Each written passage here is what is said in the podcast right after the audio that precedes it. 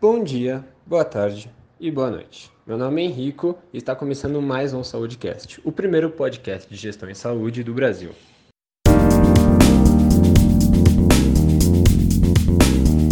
E tô aqui hoje com o Matias, que vai ser nosso co-host. Se quiser se apresentar aí, ô Matias, pra galera.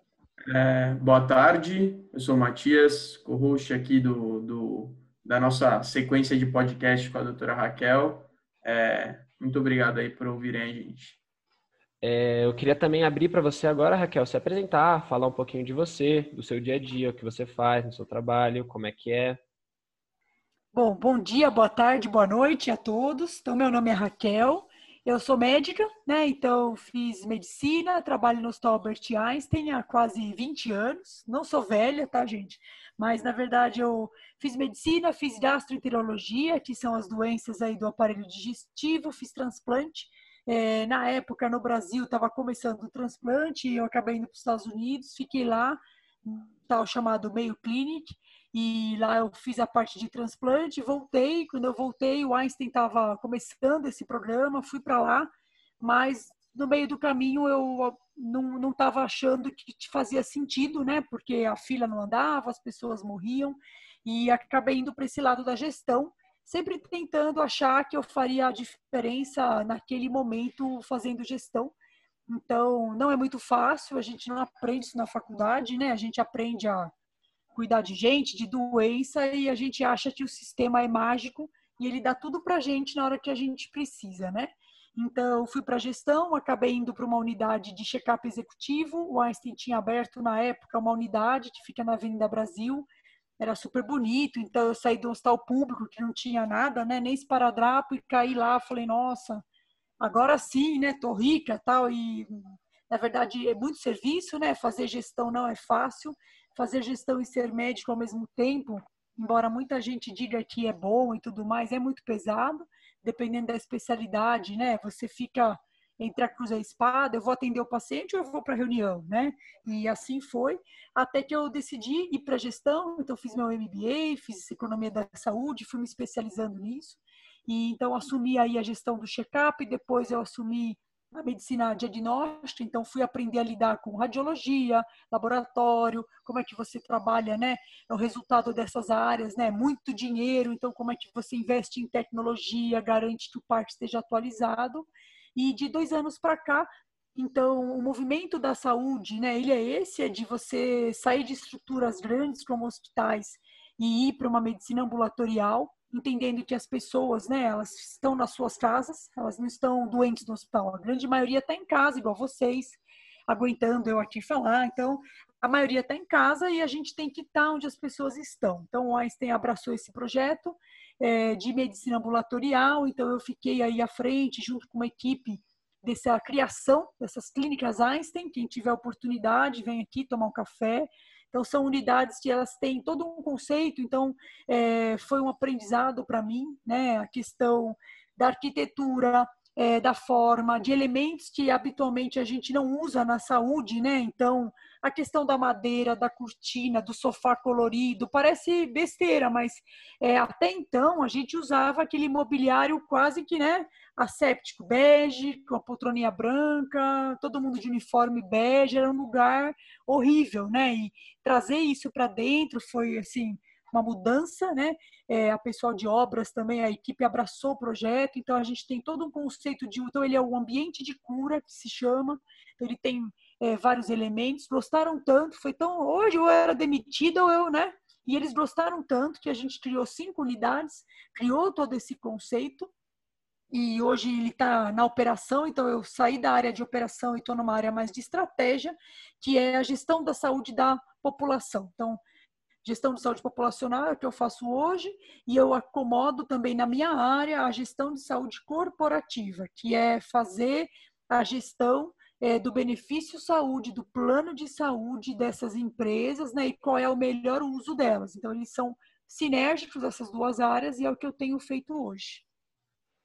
Olha, é, eu não sei, não, acredito que sim, o Matias também acho que deve concordar comigo, mas lembra, né, de quando era menor, né, aquele medo, né, que você comentou, né, toda estrutura nova de hospital, né, mas com cores diferentes, eu lembro de ter medo, né, aquele negócio mais medonho do hospital, né.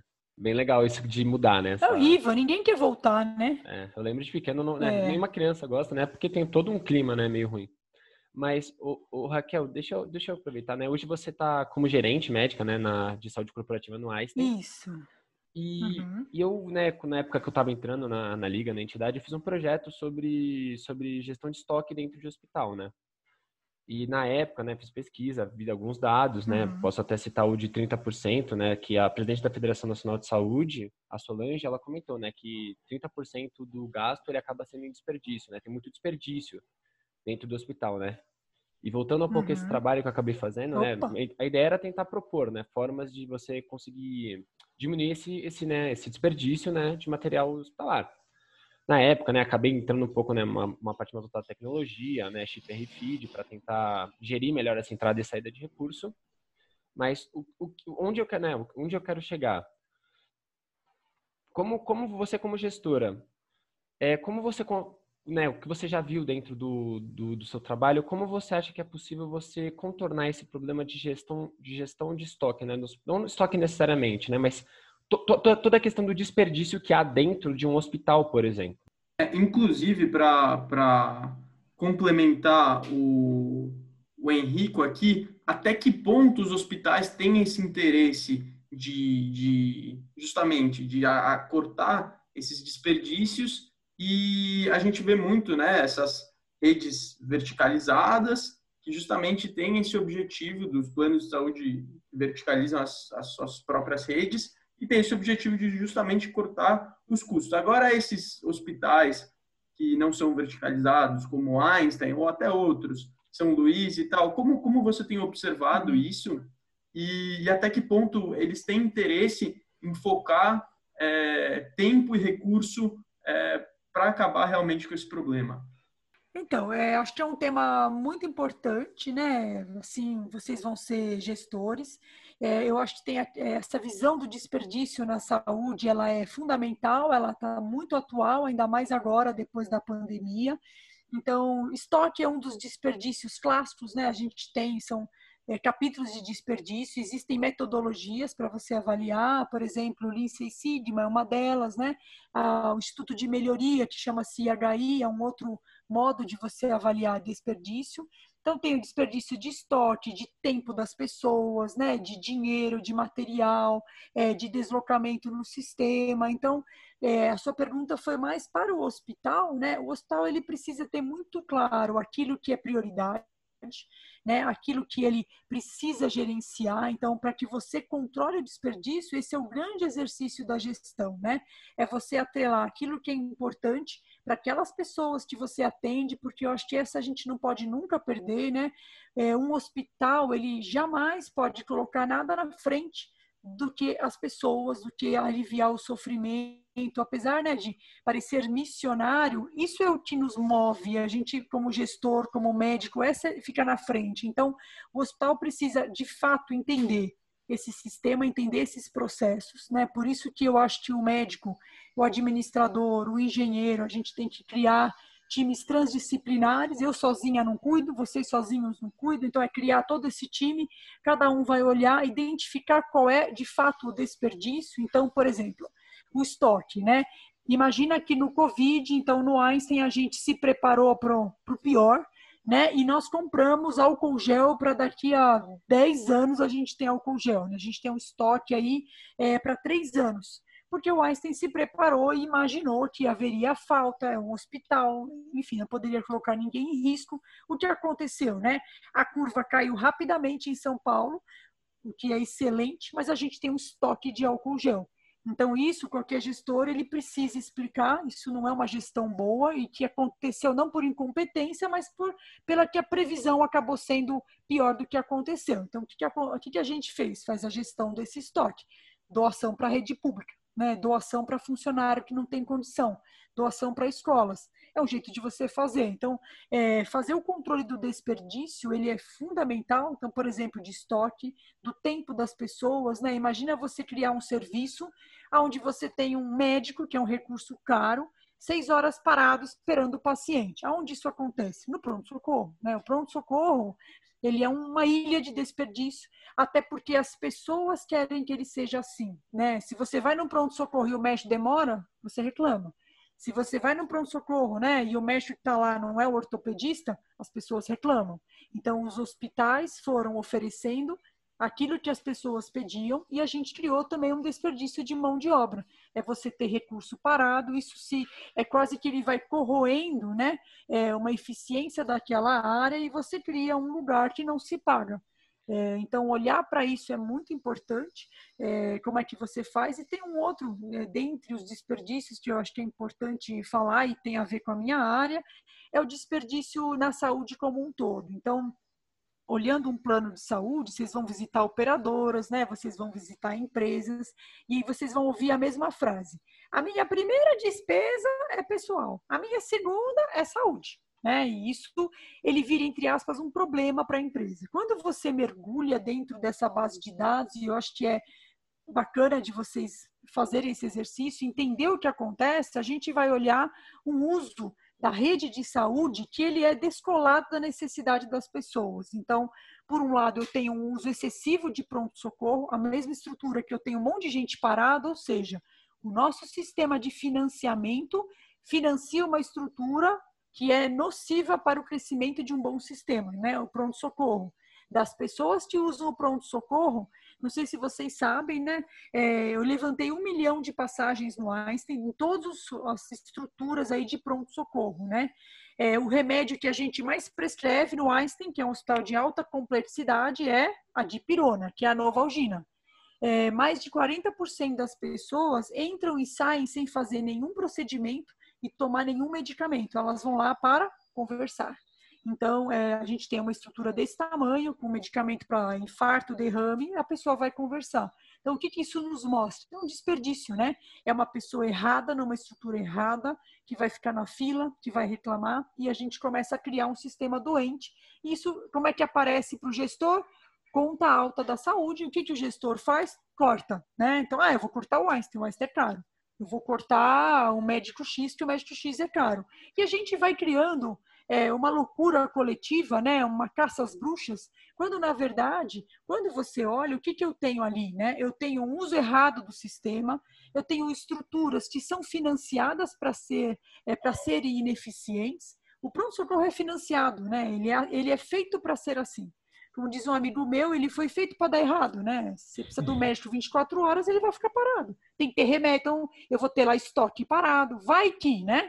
E se acontece, a nossa tolerância é baixa, então eu tenho que ter. O Einstein não pode não ter remédio, né? Então, uhum. o sistema é, de operador, ele financia o pronto-socorro, ele não financia uma atenção primária, uma telemedicina, né? Até o Covid. Então, é, eu vejo que a questão do desperdício, o que acontece com as pessoas, que no fundo elas são o centro da nossa atenção. Imagina, todo mundo tem uma mãe, uma avó, uma tia, né? Então, ela vai no clínico geral. Qual que é a vida das pessoas, né? Ela ou ela vai no seu ginecologista, que é o mais comum, né? Aí ela vai no ginecologista, ele conversa com ela e ele pede exames. Aí ela vai fazer exames. Exame de imagem no laboratório A, exame de laboratório no laboratório B exames de mulher num lugar super legal que o laboratório C criou só para mulher e ela acha super legal fazer a mamografia e o Papa Nicolau lá. Então, o que ela faz? Ela faz uma consulta, ela pega o carro, ela se desloca até lá, ela vai para casa. Da casa dela, ela vai para os laboratórios A, B, C, volta hum. para casa, espera o resultado, volta para o ginecologista e ele olha e fala: Nossa, esse exame aqui da tiroide não tá bom, vai no endócrino. Aí ela vai no endocrinologista. E assim a gente faz uma ciranda Aí ela chega no endocrinologista, não, isso aqui não tem nada, fique tranquila. Ou seja, ela usou toda a estrutura para ter exames normais, para não ter é, a questão da orientação de saúde, né? Ou seja, tá bom, você tá bem. Como é que você se mantém bem, né? Fazendo alimentação saudável, fazendo sua atividade física, né? Tendo aí a questão da crença, se lendo o material correto. Isso não é feito. Então ela fica andando pelo sistema. Isso é um caso de uma pessoa saudável. Agora imagina que essa pessoa tem um câncer de mama, né? Ela vai, então ela foi primeiro no gineco, que ele pediu o exame e fez a suspeita. Aí ela andou pelo laboratório A, B, C. Aí ela volta no gineco. Aí ele fala: "Ah, então, mas eu não sou masto. Você vai ter que ir no masto". Aí ela vai no mastro. E assim ela vai pipocando até que ela leva, às vezes, um ano, um ano e meio, é, pensando numa realidade de saúde pública, né, onde tem desperdício para tudo que é lado, ela chega lá, ah, então o centro cirúrgico está fechado. E aí você vai ter que esperar para operar. Resumo da história, quando ela consegue operar, ela tem um tumor que é já muito avançado, ela já tem né, um avanço da doença para o pulmão, e a gente acaba só controlando danos, né, enxugando gelo, dando remédio para dor, remédio para isso, remédio para aquilo. Então, é, tudo isso para dizer que esse é o maior desafio da gestão, é o maior ralo de dinheiro, né? A saúde é muito cara, é, e ela é cara não porque a gente ganha bem, tá? Assim, sendo bem transparente, na verdade, o dinheiro não vai né, para isso, ele vai para esse desperdício. E às vezes a gente remunera errado, né? Eu remunero às vezes um ponto da, do sistema de saúde que não deveria ser tão bem remunerado e eu não olho para outro ponto que deveria ser remunerado. Então, vocês estão lendo aí bastante da questão da atenção primária, da medicina de família, né? É, as operadoras não enxergam isso, né? Ela enxerga exame, ela enxerga consulta, ela enxerga hospital e acabou por aí o pronto-socorro. Até porque é onde, de onde vai vir a receita deles, né? Acaba sendo daí a receita deles.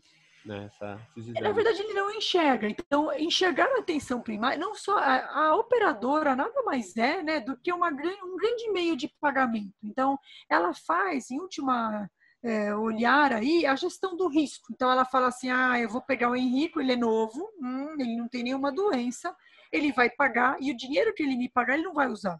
Então, esse dinheiro eu vou investir. Então, em grande, última análise, né, uma operadora ela trabalha com a gestão do risco e elas são excelentes né, em tentar criar modelos é, que ele fala, hum, mas o Henrique olhou para a direita, isso tem chance maior de ter tumor ABC, hum, eu vou pegar esse valor. Então, ela trabalha dentro dessa análise. Né? O hospital, patinho, a gente não tem essa inteligência. O que, que o hospital se especializou? Né? É, ele se especializou em fazer a gestão do caso. Então, eu, eu sei que o caso, né? ABC, eu vou dar o remédio ABC e vou ter o resultado ABC. A gente tem essa inteligência. A gente deveria trabalhar junto. Então, só para terminar do atenção primária, a operadora não enxerga por quê? Porque ela vê assim, peraí, você faz consulta e exame no mesmo lugar? Né? Isso não casa para a operadora, porque classicamente, até pelo mau exercício da medicina, e eu posso dizer por ser médica, né? Os médicos também aprenderam a ganhar dinheiro. Ele fala, já que a minha consulta é ruim, eu vou acrescentar é, criatividade aqui. Então, eu vou fazer um consultório onde eu também colho exame. E também eu vou oferecer massagem, e esse serviço, e esse, esse, esse. Então, quando a pessoa chega para pagar uma consulta de 50 reais que seja, na saída do caixa, ela deixa dois mil reais. A operadora falou: isso aqui é um risco para mim. O Henrico está ótimo de saúde, gastou dois mil. Eu não vou credenciar esses serviços acoplados, porque isso eu não consigo controlar. A atenção primária, para ser boa, precisa resolver. Então, ela tem que ter os exames de atenção primária junto. E aí entra a confusão. Como é que ela vai credenciar se os dois estão juntos? Então, é uma discussão, a gente está nesse momento, está quente no mercado, né? Por quê? Porque, por outro lado, não ter faz com que eu volte naquela história do desperdício que eu contei para vocês, né? Se eu não tenho, o que, que ele faz para fazer um Papa Nicolau? A pessoa leva dois meses para pegar o resultado mais dois, e quando ela chega, eu já perdi o timing de tratar. Então, por isso que tem que ter, mas tem que ter um uso correto. Então, é, o olhar de saúde populacional, né, ele vai muito nessa questão de identificar onde que o dinheiro está, entre aspas, sobrando. É, jamais a gente tem uma, um discurso né, dentro da saúde populacional de cortar por cortar. É um exercício da gestão? Claro que é, né? Você olhar e falar, peraí, eu tenho 20 funcionários e eu tenho um paciente por mês, né? Não preciso. Então, é claro que isso é a nossa atividade, eu acho que vocês vão se formar muito melhores do que eu aí para fazer essa atividade, mas eu também tenho que olhar onde é que o ralo está vazando, né? Peraí, eu tô pondo dinheiro mas, aqui mas, e não é, precisa. assim, pelo que você falou, eu, pelo menos o que eu senti, né? Eu posso ter me enganado, só ter confundido. Mas eu acho que muito, muito do desperdício, né? Muito, muito do boa parte do que causa o desperdício vem do, do da falta de, de talvez educação ou realmente saber conhecimento do, do funcionamento do sistema de saúde. Exato. É, e, e, eu tá queria, correto. Tipo, de que forma, por exemplo, você acha que isso pode ser melhorado, sabe? Porque vamos supor que você falou do, do grande desperdício do pronto atendimento, né? A pessoa uhum. quer chegar e quer ser atendida pelo especialista. É, de que forma você acha que isso pode ser consertado? Você acha que teria que ser ensinado, por exemplo. Acredito que isso seja mais, mais intenso em zonas mais pobres da, de uma cidade, por exemplo, que as pessoas têm menos acesso a uma educação desse tipo. Uhum. Você acha que talvez, de que forma, né? Talvez chuto eu um exemplo, seria alguma campanha ou algo mais focado a uma, a uma região? É, assim, pergunta difícil, né? Essa daí, assim, eu vou te dar alguns exemplos, eu vou, vou não responderei assim diretamente, mas eu vou, né, porque eu acho que é uma resposta, é uma ótima pergunta que eu acho que vocês que estão começando vão conseguir fazer melhor do que a gente fez, né? Eu acho que a sua pergunta e a sua resposta, elas passam muito pelo exercício da medicina, pela forma como a gente criou toda essa é, essa profissão, né? Então, e passa também pela visão de país. Então, o Brasil ele é um país continente, ele é enorme, né? Você falar com uma pessoa de São Paulo é diferente de falar com uma pessoa da Bahia, não pelas pessoas em si, mas pelo que a gente precisa sempre olhar pelo entorno, né? morar em São Paulo, eu tenho uma temperatura média de X, eu tenho um índice de, né, de esgoto e saneamento básico de X, um nível de educação de X. Morar na Bahia, eu tenho outros é, determinantes. Então, a gente chama de determinantes sociais, onde entra o que você falou, a educação, a renda, né, a questão de ser trans, de ser negro. Isso determina quanto você é, vai ter de saúde e de doença hoje. Isso é um conceito bem de saúde de populações. Então, a primeira coisa para qualquer gestor é entender que isso existe, né? Então, quando eu me formei, né, faz assim, quase igual vocês, né? A gente não tinha essa visão porque eu me formei para ser especialista. Então, eu me formei para olhar aquele indivíduo, resolver se ele precisava transplantar ou não, né? Garantir que ele chegasse na melhor condição possível para a cirurgia e saísse bem. Agora, o quanto aquilo impactava na vida dele, a gente não tem. Então, imagina eu naquele meu micro-universo, na minha casinha, no meu consultório, imaginar que eu fazia ele fazer exames 20 vezes no mês, que ele era chamado e o fígado não servia mais outras 10, né? Tudo isso faz o quê? Ele não consegue trabalhar, ele não consegue fazer as coisas. Então, assim, eu vou criando um sistema de doença, né? Então, esse é o primeiro ponto, é entender que nunca o indivíduo, então a Raquel que está lá no pronto-socorro reclamando, ela nunca sozinha é a causa principal, né? Ela normalmente é uma consequência. Então, é, quando eu tenho, por exemplo, um paciente que vai no pronto-socorro e reclama, né, que não tem pão sem glúten, que não tem, né? O que, que eu estou fazendo? Eu estou criando luxos. E aí tem um modelo que eu gosto muito, que eu convido vocês, quando abrir aí a pandemia acabar, visitar Barcelona, é, Barcelona tem um modelo aí de saúde é, público, é um modelo muito exatamente no que você falou, né? É, então, ele, a primeira frase, quando eu fui visitar o sistema da Catalunha, chama-se Cat Salut, é, ele falou assim, né, olha, aqui a gente provê saúde, é, não provê mais todas as necessidades dos cidadãos são atendidas, nem mais nem menos. Então, o que, que ele quis dizer? Eu vou te dar o que é necessário para a manutenção de um estado de saúde. Mas é luxo, menos não pode. Então, essa é a meta que eles perseguem. É, isso é muito fácil de entender numa loja de sistema público num país que tem menos gente que a cidade de São Paulo, né? É, mas trazendo para cá, né? Então imagina que eu vou criar uma cultura nacional, né? Onde eu vou dizer o lugar que você colocou, né? Eu já trabalhei em hospital público, existe um nepotismo, uma quebra de prioridades, enfim. É, eu vou chegar e vou dizer assim, não vai, não vai é, ter furação de fila, né? É, Pode falar. Eu, mas eu lembro, né, que você levantou e jogou essa bola. Eu lembro de ver, né, inclusive do próprio pessoal do, do Einstein mesmo, que eu conversei um tempo atrás, não lembro onde, acho que foi quando eu fiz o, o, o Summer lá. Mas eu lembro, né, da comparação, que eles mostraram alguns dados da Europa, né, do sistema de saúde uhum. europeu, e uhum. como é que é, os, aqueles, aqueles dados deles eram bons, eles mostravam bons resultados, mas como que aquilo, né, o, como se atingir aqueles dados no Brasil, né? Que é um país muito maior, com muita mais gente, a dificuldade disso, né? A gente até Exato. discutiu um pouco isso, né? E, o desafio que é isso no Brasil, né? Porque não tem nem como comparar. É, eu, ve, eu vejo isso muito como, como olhando assim para o setor público, eu vejo é, a necessidade maior ainda de você ter eficiência, porque ele vai lidar com Sim. uma população muito grande, vai lidar com, com recursos limitados e que talvez um, o setor privado tenha mais acesso. É, então, até que ponto você observa que no Brasil é, isso acontece, como isso, como isso foi otimizado assim nos últimos anos, então é, o que foi feito para melhorar esse acesso? E já fazendo link com o, com o desperdício, como, como evitar o desperdício justamente de direcionando é, as pessoas a, da, da, da, faixa de população mais carente para os lugares coerentes, quando elas precisam fazer exame, por exemplo, ou algo do tipo.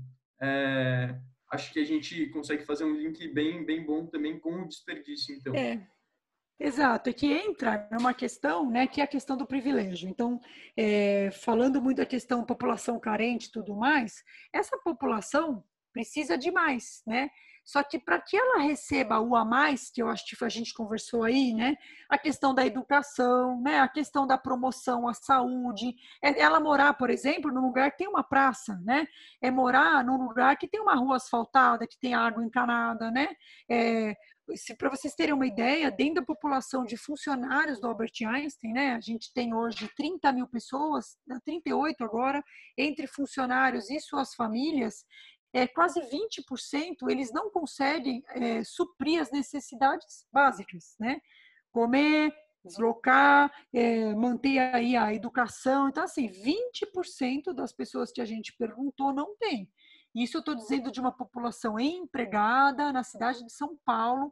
Quando você leva né, para os interiores do nosso país, isso é pior, ele não tem acesso. Então, eu, ele já sai perdendo. Então, a gente chama da, de uma escada de privilégios. Né? Imagina que você nascer em São Paulo, você já nasce 10 é, degraus na frente, né? Você tem água, esgoto, rua asfaltada. Então, quando você vai se deparando com quantas oportunidades a gente tem e quantas eles não têm, o dinheiro vem aí. Então, para começar a redistribuir, é, não sou não é um discurso político, é simplesmente um olhar muito teórico, tá? De que para que isso aconteça, você tem que redistribuir é muito difícil de você fazer a redistribuição. Eu acho que o Covid ele escancarou essa, esse impacto, né? Quando você olha, por exemplo, dados americanos, o CDC publica todo dia e na população dos nossos funcionários foi exatamente igual. Quem vai pior?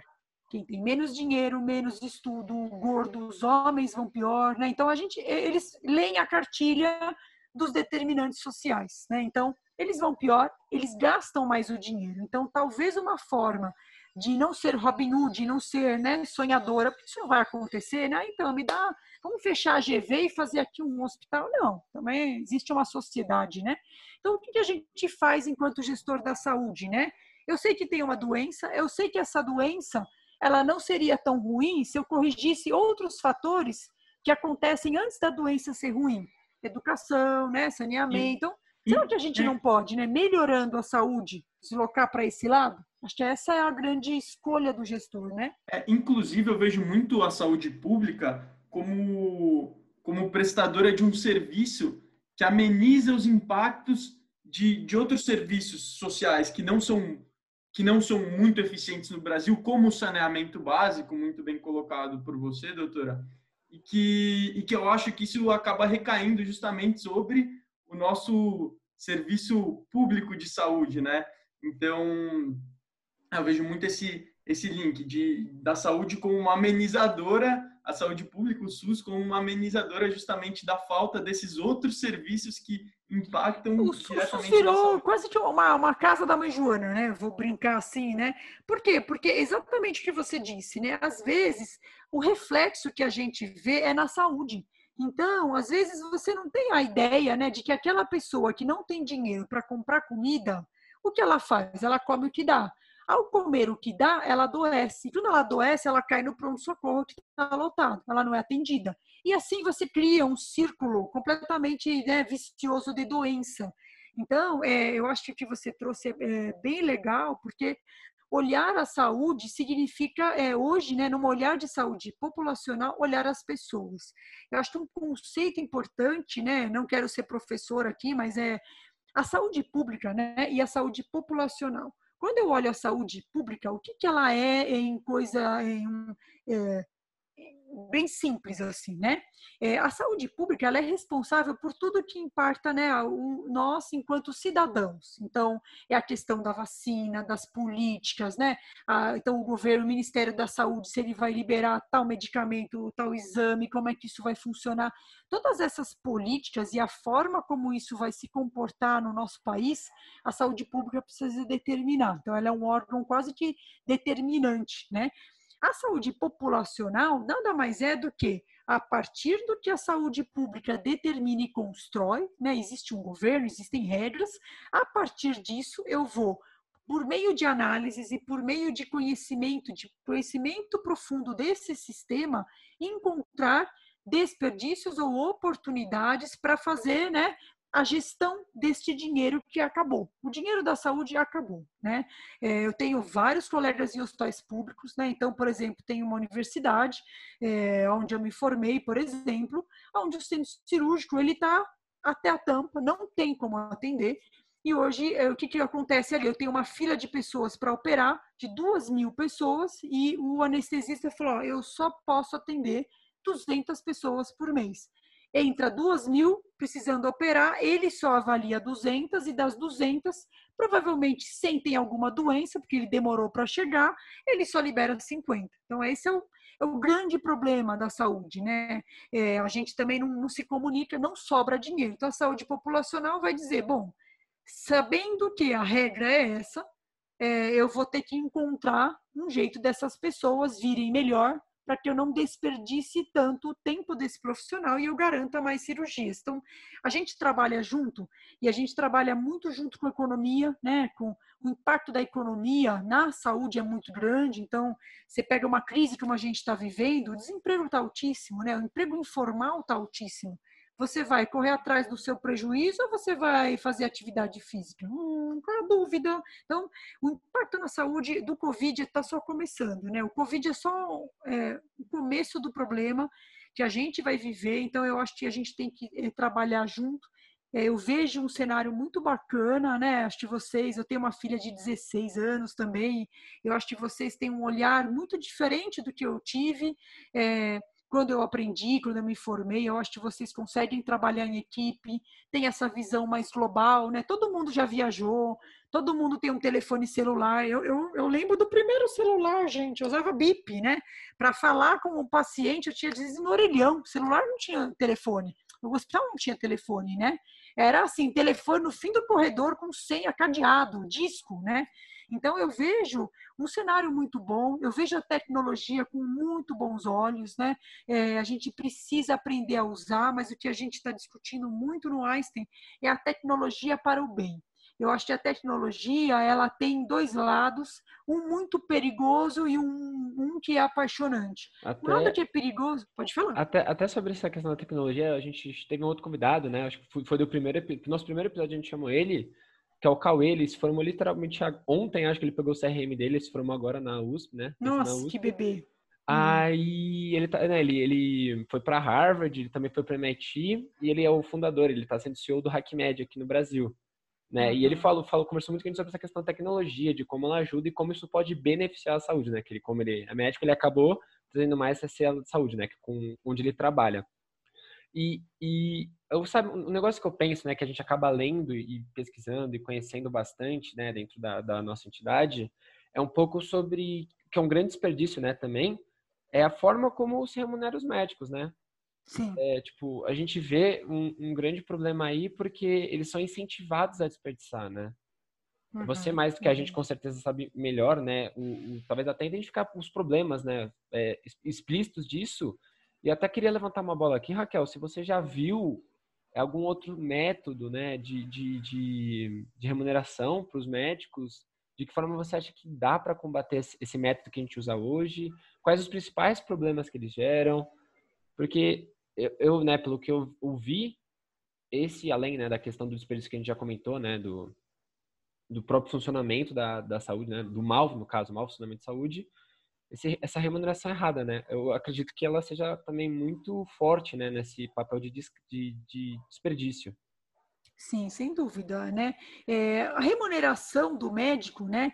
Ela determina o resultado do seu programa, né? Então, o médico puxa para cima ou para baixo, mas um médico bem direcionado faz total diferença no resultado daquela condição, né? Um bom médico, ele interna menos, a pessoa fica satisfeita, ela volta, ela se engaja no cuidado dela. Então, ele é o agente da saúde, né? Eu costumo é dizer que nós não trabalhamos sozinhos, nós trabalhamos em time, então tem um médico, tem um enfermeiro, existe uma equipe, então é, quando eu falo médico, eu digo né, uma equipe de saúde. O primeiro ponto é a desigualdade na remuneração de todos esses atores, né? O médico acaba ele ganha 100, o enfermeiro 1, então é uma, é uma zona de tensão. Então, esse é o primeiro ponto. O segundo é o médico não é um ser é, desprovido de inteligência e nem desprovido de boletos, né? Então, ele precisa pagar conta. Então, se eu ensino para ele, primeiro que imagina que ele não aprende na faculdade conceitos de gestão, né? O médico por natureza é, ele é ensinado, né, a olhar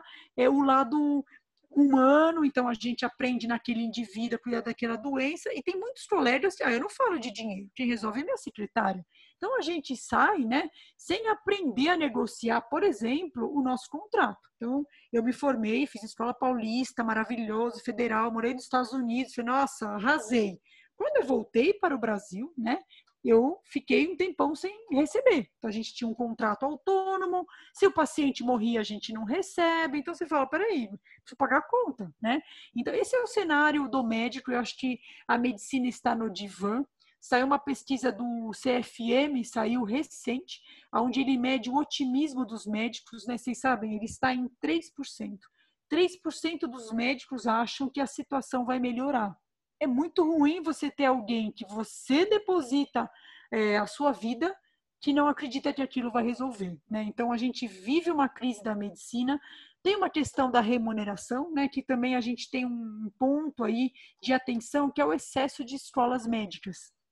É, não vou fazer juízo se visa lucro ou não, é, qual é o objetivo de cada uma, é, mas o que acontece é que o médico precisa, é, ele precisa ser bem informado, né? Uma coisa que eu defendo e eu acho que vocês vão ser gestores, tem que ser bom profissional, né? Eu falo para minha filha, você pode fazer qualquer curso, faça bem feito, seja o melhor que você pode ser. Então, o médico precisa ser bem informado, até para ele saber até onde ele pode ir, né? Então, é, na minha vida ali, eu peguei um hospital, hospital XP, é, e onde eu fui trabalhar como mestre de pronto-socorro, né? E num dado plantão, eu estava ali, chegou uma gestante, nenê já para nascer. Não tinha material, não tinha estrutura nenhuma. Eu falei, o que eu estou fazendo aqui, né? uma vez, duas vezes, a terceira vez eu falei, não. Por quê? Porque eu sei o risco que ela corre e que eu corro estando aqui, né? É, então, eu acho que quando você tem uma boa formação, você consegue desenvolver uma visão crítica seja como gestor, seja como médico. Então, essa é a realidade do médico e eu tenho, é, hoje, eu tenho uma mistura entre o médico bem formado, o cara que estudou, que aproveitou a faculdade, meu amigo Cauê, não conheço, mas medicina USP, assim, não é fácil, né? Então, você faz uma boa faculdade, você é, se empenha ali para ser o melhor que você pode, e quando você vai entregar uma boa medicina, isso não é reconhecido, né? O que, que é reconhecido? Quantas consultas você faz? 30. 30 vezes 50 reais, esse é o seu pagamento. Se você atender em 10, em 20, em 50 minutos, tanto faz. Então, eu, por exemplo, né, meu consultório, eu fazia doenças do fígado. Imagina eu contar para você que você tem um tumor no fígado, que esse tumor, se você não for para a fila do transplante, né, você vai morrer. É, e aí eu tenho que te explicar como que é a fila do transplante. Eu tenho que explicar para sua família como funciona a doação. Eu ganho a mesma coisa, né, do que alguém, bom dia, pede esse exame e volta amanhã. É isso que funciona. Então, o sistema, ele também não ajuda o bom médico. Então, é, até por muita pressão do próprio, é, dos próprios médicos, né, e da, de toda essa cadeia da saúde, surge a discussão dos novos modelos de remuneração.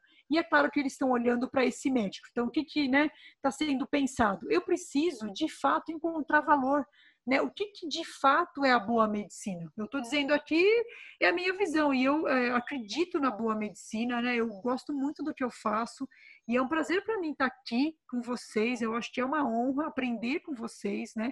É, eu acho que vocês fazem a diferença. Então é, é muito assim muito legal para mim estar aqui de verdade. Então eu acho que essa boa medicina não pode morrer, né? E para ela não morrer, eu preciso encontrar o valor. O que de fato eu faço que é diferente, que gera valor para esse sistema de doença, né? E aí entra a remuneração por valor, que é encontrar, existem métricas, existem institutos que medem esse valor, muito fácil no papel, muito difícil na vida real, né? Até por tudo que a gente conversou até aqui, a questão, né, de fee for service, então existem esses modelos de pagamento, né? E é, o mestre acostumou com isso. Então, é, para que eu mude a prática para que eu valorize o bom mestre, eu preciso saber quem entrega mais valor e como é que eu vou medir isso ao longo do sistema. Acho que essa é a grande discussão da medicina. Existem alguns modelos de pagamento, né, que eu acho que vale a pena passar muito rápido, mas eu tenho estudado bastante essa frente. Então, por exemplo, existe um modelo que se chama Fee for Service, né, que é pagamento por serviço. Atendeu, ganhou. Não atendeu, não ganhou. Tipo manicure, cabeleireiro, médico, mesma bacia, né? Que é o que a gente conversou lá atrás. Se eu pagar igual, aí eu faço o quê? Eu nivelo por baixo. Eu pago igual, atendeu bem, atendeu mal, 10 real. E 10 real, e ele é o fee for service. O que, que a gente, o que, que o médico fez? Opa, já sei, eu vou encher minha agenda. Encho minha agenda, ganho dinheiro, pago minha conta. Eu tenho, eu tenho colegas, né, que fazem assim, uma consulta por minuto, ele põe na agenda. É óbvio que não dá. Fila de espera, mau atendimento péssimo, é aquela situação que vocês veem. Então, esse é o primeiro modelo. É, o, segundo, o fee for service, onde ele é bacana, também não acho que ele é péssimo de todo, né? Quando você tem procedimentos que você não conhece é, ao todo o desfecho, né? Por exemplo, um transplante. Eu não sei se ele vai para UTI, se ele não vai para UTI, se ele vai ficar um dia, dois dias, três dias, que remédio ele vai usar. É muito variado. O fee for service é bom desde que eu tenha ali um stop loss, que é uma segurança para os dois lados. Então, quando o procedimento é muito variado, pouco conhecido, muito específico, o fee for service funciona, né? Agora, quando eu tenho procedimentos ou populações, né, que eu tenho é, conhecimento do que ele precisa fazer, das necessidades, e aí entra, por exemplo, a atenção primária, né, entra a promoção à saúde, existe um modelo que chama capitation, que é o por cabeça. Ou seja, cada cidadão custa em média X reais. Né? A atenção primária, classicamente, responde por 20% da despesa em saúde. 20% do total, por exemplo, eu sou dona de uma operadora, né? eu tenho ali um, um prêmio de 300 reais, desses 300 reais, 20% é atenção primária, 60 reais. O que, que inclui ali? Consulta, exame de atenção primária, retorno, atividade de nutrição, de atividade física, né? Faço esse, entre aspas, pacotinho e cada pessoa que entra no meu sistema paga per capita. Quem usa muito esse modelo, operador, né? Você não paga todo mês ali seu planinho de saúde, ele pega esse dinheiro, cada cabecinha ele pega esse dinheirinho e ele vai fazendo a gestão é, desse valor. Tem a remuneração por valor, é, e nos Estados Unidos aí, né, tem esse modelo que eles estão é, trazendo, que é essa coisa meio híbrida. Então, eles têm essas remunerações que são esses incentivos por é, condições ou desfechos que as instituições querem. Então, Belling Health é um que eu visitei. Como que eles trabalham? Você tem uma parte da sua remuneração, que é o Pay for Performance, esse modelo. Então, eu tenho uma parte da sua remuneração é Fee for Service. Olha, doutora Raquel, mil consultas, por quê? Porque tem o seu tempo, o seu material, né? Tem todo um custo atrelado a essa consulta, então você vai ganhar esse valor. Mas do total da sua consulta, né? Eu tenho 20% que eu vou atrelar o valor, que é uma boa experiência, que é um resultado, né? Que é o paciente não reinternar, que é ele está satisfeito, é ele voltar a trabalhar com qualidade. Então, eu crio esse painel, é o valor. E 10% né, é por aquilo que eu preciso que você faça enquanto parte do meu sistema. Então, por exemplo, preencher meu prontuário, que, né, que médico é um saco, né? Então, tem que preencher meu prontuário, tem que participar da reunião. Então, eu crio é, o que, que importa para o serviço, e assim eu vou ensinando aos poucos esse profissional o que é importante para a empresa, né? no caso o hospital ou o ambulatório, o que é importante para o sistema, que é o valor, e o que é importante para ele, também ser reconhecido pelo serviço que ele prestou. Então, essa questão do pay for performance, todas têm é, seus prós, têm seus contras. É, estamos maduros, sabemos fazer? Não não sabemos fazer, porque eu acho que o mais difícil da medicina, que eu acho que é, é, o que nos move, que eu acho que comecei falando e termino falando, são as pessoas, né? A gente brinca, né? Piadinha sem graça, que o que atrapalha o sistema de saúde são as pessoas, né? É, nós somos humanos, então nós temos desejos, vontades, preconceitos, e é isso que faz a beleza do sistema de saúde e faz também a tragédia que a gente é, porque nós não somos iguais. E por não sermos iguais, nós vemos o mundo de uma maneira diferente. Então, é, é o convite, eu acho, para o novo sistema de saúde que vocês vão formar, junto com a gente, junto com artes, junto com tecnologia, junto com música, né?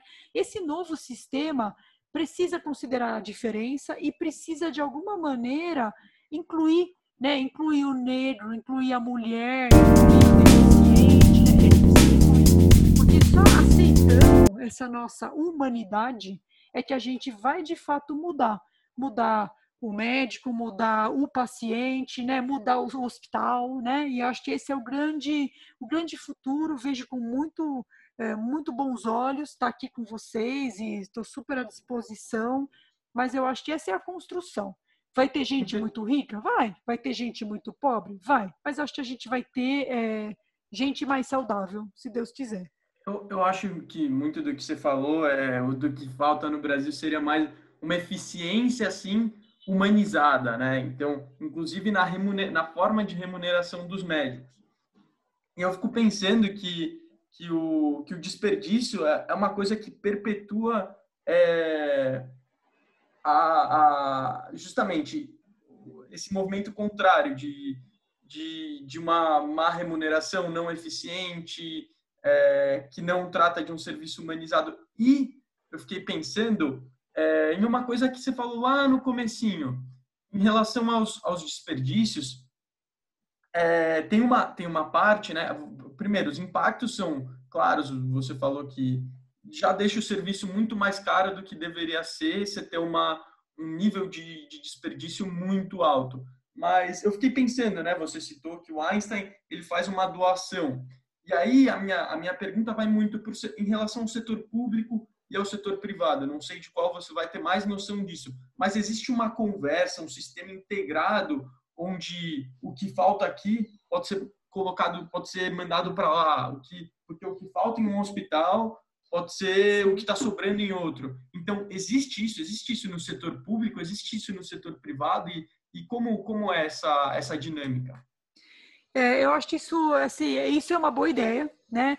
É, a gente não exercita, existem vários é, modelos dessa parceria público-privada, né? Então, de você financiar, por exemplo, uma instituição como o Einstein, como o Sírio, né? Financiar essa instituição para que ela assuma a gestão de um serviço público e, de fato, entregue um serviço de mais valor e, e maior qualidade. Então, esse é um modelo. É, a gente tem é, modelos onde a gente compartilha, né, que são os modelos de financiamento. Por exemplo, eu compartilho tecnologia, conhecimento, projetos de pesquisa, e com isso eu, entre aspas, melhoro o sistema público. Né? Mas eu ainda acho que é, o Covid trouxe é, várias ideias e vários é, outros olhares. Então, quando a gente viveu o Covid, o Sírio, o Einstein, eles se uniram, né? criaram aí vários fóruns, tanto de pesquisa quanto de recursos, e eles trabalharam juntos. Então, eu acho que trabalhar junto, não, é, não um é, doar, financiar o outro, mas de, o que, que eu tenho exatamente que você falou. Né? Então, o que, que a gente fez? Montar um hospital de campanha. A prefeitura tinha um lugar, o Einstein tinha mão de obra, a empresa de engenharia tinha tenda, né? E assim a gente foi montando os pacotinhos que fizeram os hospitais surgirem. A gente fez o hospital uma semana, né? Isso é. Não sei se vocês têm ideia quanto tempo leva para construir um hospital, né? É um negócio gigante. Então, bufê, uma semana a gente fez o hospital. É, se vocês acompanharem LinkedIn, aí o mundo científico, foi criada uma coalizão Covid os melhores pesquisadores de vários centros de pesquisa né, de todo o país se juntaram para, primeiro, limpar o que tinha de tranqueira na pesquisa e de fake news. Segundo, publicar o que o Brasil estava fazendo de forma organizada, sistematizada, senão ia sair cada um publicando o seu, né? A USP, a Pauli, cada um publicando, então criou-se essa coalizão, e eu acho que é, essa visão da epidemiologia, do estudo das pessoas, também ela tomou uma força. Então, é, infectologistas e epidemiologistas, Johns Hopkins, CDC, esse eu acho que é o modelo, né? Trabalhar junto. Eu preciso da, do público, eu preciso das pessoas para aprender medicina e aplicar. O privado tem desperdício, mas ele também tem outros mecanismos de obter financiamento, né? Não é fácil ser gestor de hospital público hoje no Brasil. Você não tem recurso, a burocracia é excessiva, né? Imagina você ter uma mãe com 20 milhões de filhos e ela tem que achar uma política que atenda todo mundo. É assim, vai ter que ter alguma mudança em algum momento, mas é, é, essa é a realidade. Às vezes você tem muito bons gestores, bem intensos, ele não consegue, ele não pode fazer uma contratação por fora, ele não pode ter ideia, então é um modelo é, ruim. Né? Então, estar junto, que seja em projeto de pesquisa, que seja em parceria, é o grande modelo, e o que sobra para mim eu dou para você, e vice-versa. Então, eu acho que esse é o grande, é o grande segredo e a grande beleza. Mesma coisa é, hospitais privados, né? Por que, que a gente trabalha separado? Se eu faço bem ortopedia, você oncologia, será que a gente não consegue é, olhar isso de uma maneira mais sistêmica, né? Acho que é um grande caminho para ser perseguido. Talvez esse isso que você tenha colocado sobre lá no comecinho também, colocou um pouco agora sobre a integração das áreas de conhecimento, porque muito do que do que falta na, na muito do que falta no serviço público de, de saúde é, é uma gestão mais eficiente. Então, talvez essa integração de áreas de conhecimento que já ocorre, por exemplo, no, no Hospital Albert Einstein, é, de, de áreas de gestão com o médico, então, de ter essa conversa talvez seja realmente o que, o que falta, né? E, e o que e, e uma forma, né, de, de, de ser mais eficiente, mas sem, sem precisar de, de mais recursos, justamente, de, de, do conceito de eficiência Cara, mesmo, de fazer mais eu, com menos, né? Eu vou, eu vou até aproveitar isso que você falou, ô, ô Matias, porque assim, né, a gente falou, durante né, toda essa conversa, a gente falou muito sobre alguns problemas, né, que existem no, no sistema, você agora levantou a bola, né, dessas parcerias, de como essa cogestão de diferentes, diferentes áreas pode ajudar, e, e ver a cabeça aqui, o, o Raquel, Vamos supor, né, vamos falar utopicamente, imaginando que de, com, vai, com essas parcerias ou até de outra forma a gente conseguisse diminuir ou quase zerar, né? Diminuir muito essa quantidade de desperdício, né? Se a gente falasse no mundo utópico no qual a gente conseguisse reduzir muito o desperdício e deixar a eficiência desse sistema de saúde muito bom, como você acha que ia ser, sabe? Como, como, como isso ia retornar para a população? Se fosse ah. ultra mega bem gerido, sabe? Pensa num sistema Nossa, quase ideal sim. aí. Como, Jesus, eu não consigo nem pensar. Tá igual aquelas do Silvio Santos. Você quer uma bicicleta? Bem, não sei. É, assim, eu acho que tem, é, é, tem tem algumas coisas que me vêm à cabeça, né? Tem uma empresa de design, chama-se Ideo, não sei se vocês conhecem, é uma empresa que ficou famosa aí na época do iPhone, dessa questão de, de do design do primeiro iPhone, e eles trouxeram exatamente um modelo de gestão, é, quando eu estava começando a se falar do design thinking, de tirar paredes e tudo mais, e eles vieram com essa pegada muito de é, mudar, né, tirar a mesa central, e eles trazem hoje um olhar para sistemas. Eles perceberam que o ativo deles não era mudar coisas e mudar sistemas. Eles lançaram uma série de podcasts, até ouvi, achei bem interessante, aonde eles trazem esse olhar global, né? Então eles estavam dizendo da alimentação e tinham essa desconstrução, né, de você olhar aquele prato, como é que ele gerava de resíduo, onde era plantado, etc. Então, eu acho que a gestão, ela ainda ela é um processo em construção, é um bolo, né? Então, uma saúde pública muito bem gerida, eu acho que ela, ela esse conceito, né, ele vai vir da população. Então, por exemplo, quando você vai na Inglaterra, a gente vai para a Inglaterra, sai um artigo na New England, né, comparando o sistema inglês, americano, europeu e tal, e o inglês perdia em vários quesitos. Mas quando você vai para a Inglaterra, o NHS ele é um sistema público e ele é um orgulho nacional, quase está na linha da rainha, né? Ele é um, um ativo daquele país. Então, as pessoas elas se empoderaram daquele sistema. Ele não é perfeito, tem gente que morre de câncer na fila, N coisas quando você vai ali é, visitar mesmo Londres e tal. Eu tive lá uma, algumas vezes, conhecendo alguns lugares. Tem problema, mas é, para aquela população e para a maioria daquela população ele faz sentido, né? Holanda, né? Minha irmã mora lá, já tem 20 anos e, enfim, no começo ela detestava, era brasileira, ela, era, ela é executiva da Cargill hoje, ela foi para lá e acabou se estabelecendo, ficou, enfim, tem família, bom. No começo ela queria ter filho, né? E aqui no Brasil você vai no obstetra. Lá ela falou, não, não, não pode marcar, né? Você tem que ir no médico de família. Ela, mas quem que é esse cara? enfim, ela foi também aprendendo a usar o serviço, tanto é que hoje ela vem para cá e acha tolina, né? Para que vocês fazem tanto exame? Não precisa, ela aprendeu e ela sabe, né? É, uma pessoa próxima aí dela, ali na Holanda, teve um câncer de mama, uma coisa super rara, e ela teve tudo, né? Ela teve ali a cirurgia, fez a plástica, fez a terapia. Então, por outro lado, tem o que ela precisa, o que precisa todo mundo tem. É na hora que eu quero? Não.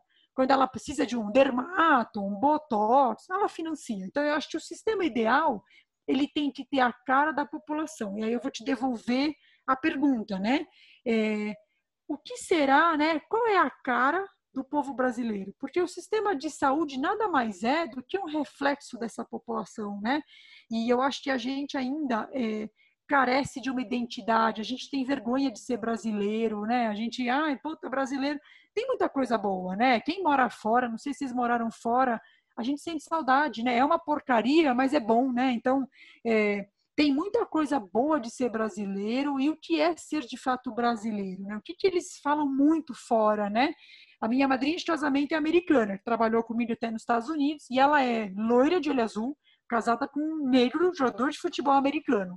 E quando ela veio para cá, ela falou: Eu não estou entendendo. Todo mundo aqui anda junto?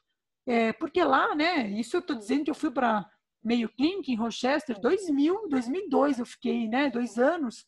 Não é tão longe, vai, gente, não estou tão velha.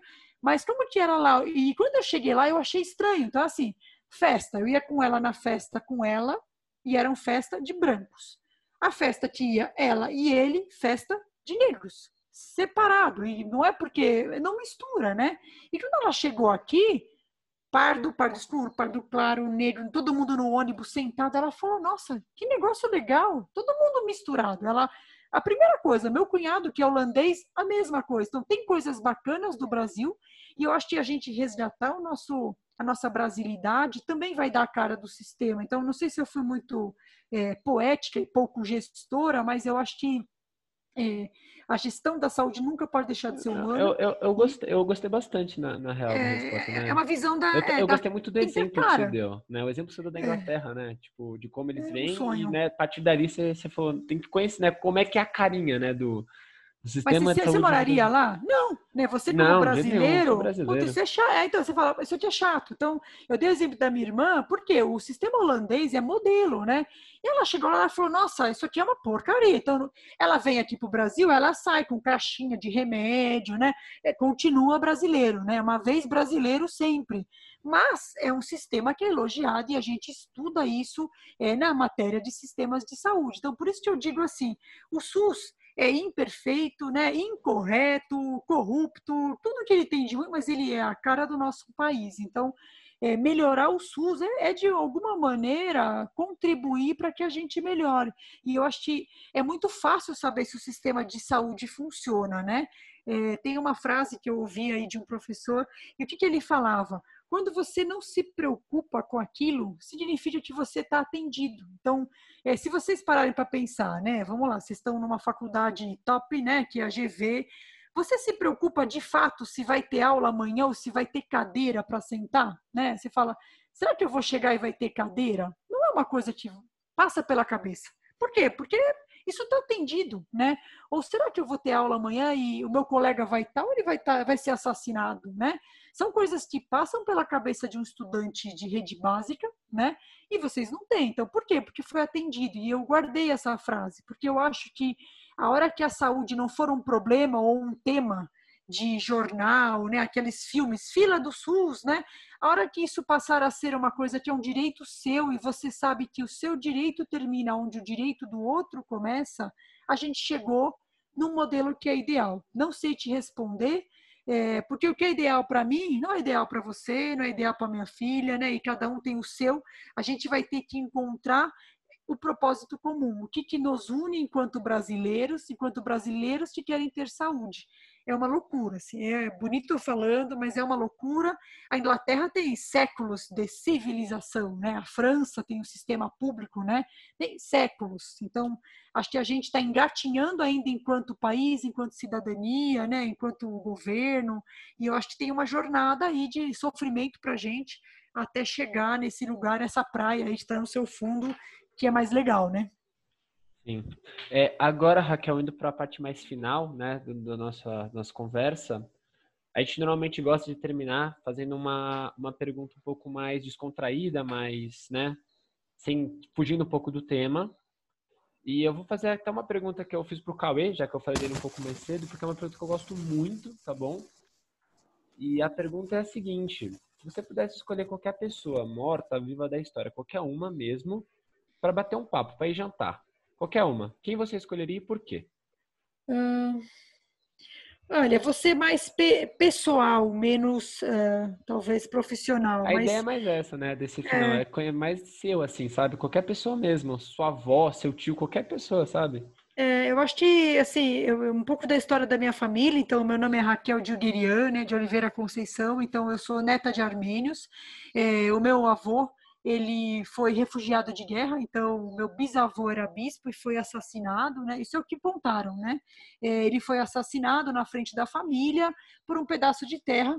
Então o meu avô, com sete anos, ele foi entregue para a Cruz Vermelha, meio que assim, leva porque aqui tá feia a coisa, né?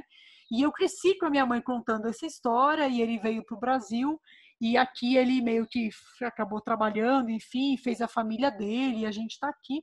Mas é, nesse meio do caminho teve a minha avó, que eu nunca conheci. Então, a minha mãe, eu acho que para minha mãe foi muito marcante perder a avó. Minha mãe tinha 12 anos de idade, também a minha avó era armênia, e ela tinha toda essa questão da tradição, da cultura. A gente perdeu tudo isso, acho que eles morreu, morreu com eles, né? Então, talvez eu gostaria de ter conhecido a minha avó, que eu acho que, né, no século passado, ela era de 1908, minha mãe, quando tinha 12 anos, contava que ela era muito inteligente, que ela tocava piano, que ela lia e que ela teve que casar, né? Então ela teve esse casamento, morreu de uma doença absolutamente prevenível nos dias de hoje, que foi um câncer de colo de útero, e talvez eu, eu quisesse conversar com ela, sei lá, entender essa mulher naquele tempo, né, estrangeira, refugiada, casada com um refugiado também, como que era isso. Talvez eu gostasse de conhecer a minha avó.